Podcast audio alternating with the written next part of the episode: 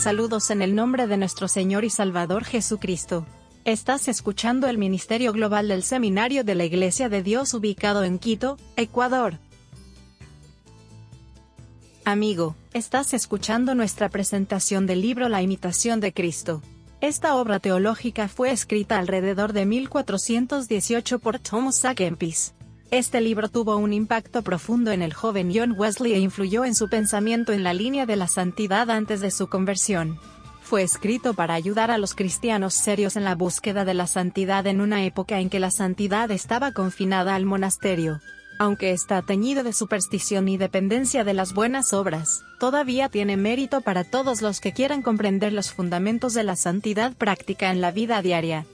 Para comodidad de nuestros estudiantes, nuestra presentación de este trabajo teológico se divide en cuatro libros. Se presenta un capítulo por podcast. Algunos capítulos son muy cortos, otros son largos, pero cada capítulo presenta un tema único en la búsqueda de una vida santa. Imitación de Cristo. Tomás de Kempis. Libro primero. Contiene avisos provechosos para la vida espiritual. Capítulo 20. Del amor a la soledad y silencio. Busca tiempo competente para dedicarte a ti mismo, y piensa a menudo en los beneficios de Dios. Deja las cosas meramente curiosas, y lee aquellas materias que te den más compunción que ocupación. Si te apartares de pláticas superfluas, de estar ocioso y de oír novedades y murmuraciones, hallarás tiempo suficiente y a propósito para darte a la meditación de las cosas divinas. Los mayores santos evitaban cuanto podían la compañía de los hombres y elegían el servir a Dios en su retiro. Dijo uno, cuántas veces estuve entre los hombres, volví menos hombre, lo cual experimentamos cada día cuando hablamos mucho. Más fácil cosa es callar siempre, que hablar sin errar. Más fácil es ocultarse en su casa, que guardarse del todo fuera de ella.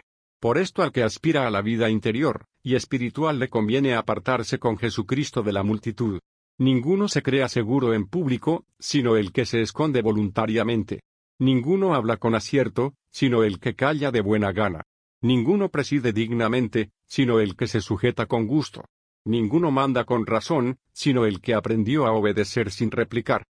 Nadie se goza seguramente sino quien tiene en sí el testimonio de la buena conciencia, pues la seguridad de los santos siempre estuvo llena de temor de Dios. Ni por eso fueron menos solícitos y humildes, aunque resplandecían en grandes virtudes y gracias, pero la seguridad de los malos nace de la soberbia y presunción. Nunca te tengas por seguro en esta vida, aunque parezcas buen religioso o devoto ermitaño.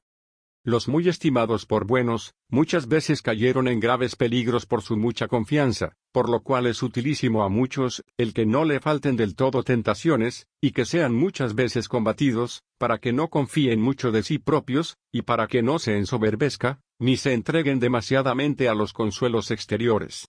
O quien nunca buscase alegría transitoria, ni jamás se ocupase del mundo. Cuán pura conservaría su conciencia, o quien, apartando de sí todo vano cuidado, y pensando solamente en las cosas saludables y divinas, pusiese toda su esperanza en Dios. Cuánta paz y sosiego poseería.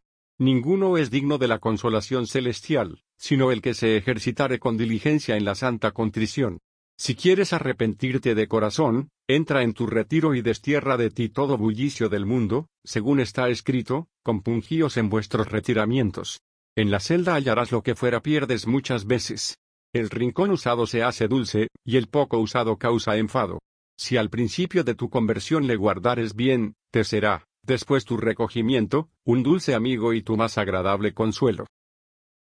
En el silencio y sosiego se aprovecha el alma devota y penetra los secretos de las escrituras. Allí haya arroyos de lágrimas con que purificarse todas las noches, para que sea tanto más familiar a su Hacedor, cuanto más se desviare del tumulto del siglo, pues el que se aparta de amigos y conocidos, estará más cerca de Dios y de sus santos ángeles. Mejor es esconderse y cuidar de sí, que con descuido propio hacer milagros. Muy loable es al hombre religioso salir pocas veces, huir de ser visto y no querer ver a los hombres. ¿Para qué quieres ver lo que no te conviene tener?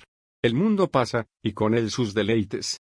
Los deseos sensuales no llevan a pasatiempos, mas pasada aquella hora, ¿Qué nos queda sino pesadumbre de conciencia y disipación del corazón? La salida alegre causa muchas veces triste. vuelta, y la alegre tarde hace triste mañana, así todo gozo carnal entra blandamente, mas al cabo muerde y mata. ¿Qué puedes ver en otro lugar que aquí no lo veas? Aquí ves el cielo y la tierra y todos los elementos, y de estos fueron hechas todas las cosas. ¿Qué puedes ver en ningún lugar que permanezca mucho tiempo debajo del sol? ¿Piensas satisfacer tu apetito? Pues no lo alcanzarás. Si vieses todas las cosas delante de ti, ¿qué sería sino de tu vista vana? Alza tus ojos a Dios en el cielo, y ruega por tus pecados y negligencias. Déjalo vano a los vanos, y tú ten cuidado de lo que manda a Dios. Cierra tu puerta sobre ti, y llama a tu amado Jesús, permanece con él en tu celda, porque no hallarás en otro lugar tanta paz. Si no salieras, ni oyeras nuevas, mejor perseverarás en santa paz. Pues te huelgas de oír algunas veces novedades, necesario es que sufras después turbaciones del corazón. Gracias por escuchar nuestro podcast de seminario. Si eres estudiante de nuestro seminario, y quieres una copia impresa de la imitación de Cristo, por favor contacta al hermano Timoteo. Únase a nosotros la próxima vez para obtener más enseñanzas cristianas maravillosas.